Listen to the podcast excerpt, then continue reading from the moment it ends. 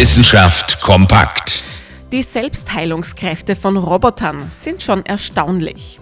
Sie haben noch nie davon gehört? Kein Wunder.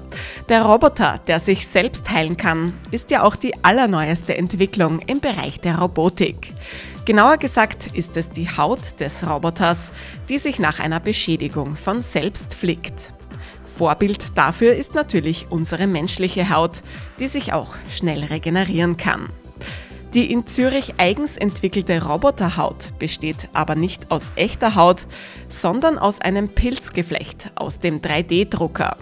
Der Pilz hat die Eigenschaft, dass er immer wieder nachwächst und Lücken füllt, selbst dann noch, wenn seine Zellen auseinandergeschnitten werden.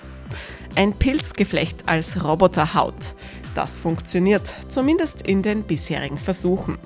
Bis die Roboter wirklich im Pilzgewand erscheinen, müssen aber noch viele offene Fragen geklärt werden. Zum Beispiel, wie der Pilz langfristig am Leben gehalten wird. Die Geschichte der Roboter kann aber trotzdem schon mal umgeschrieben werden. Roboter haben die Fähigkeit, sich selbst zu heilen, wenn sie dabei von Pilzen unterstützt werden. Interessante Themen aus Naturwissenschaft und Technik.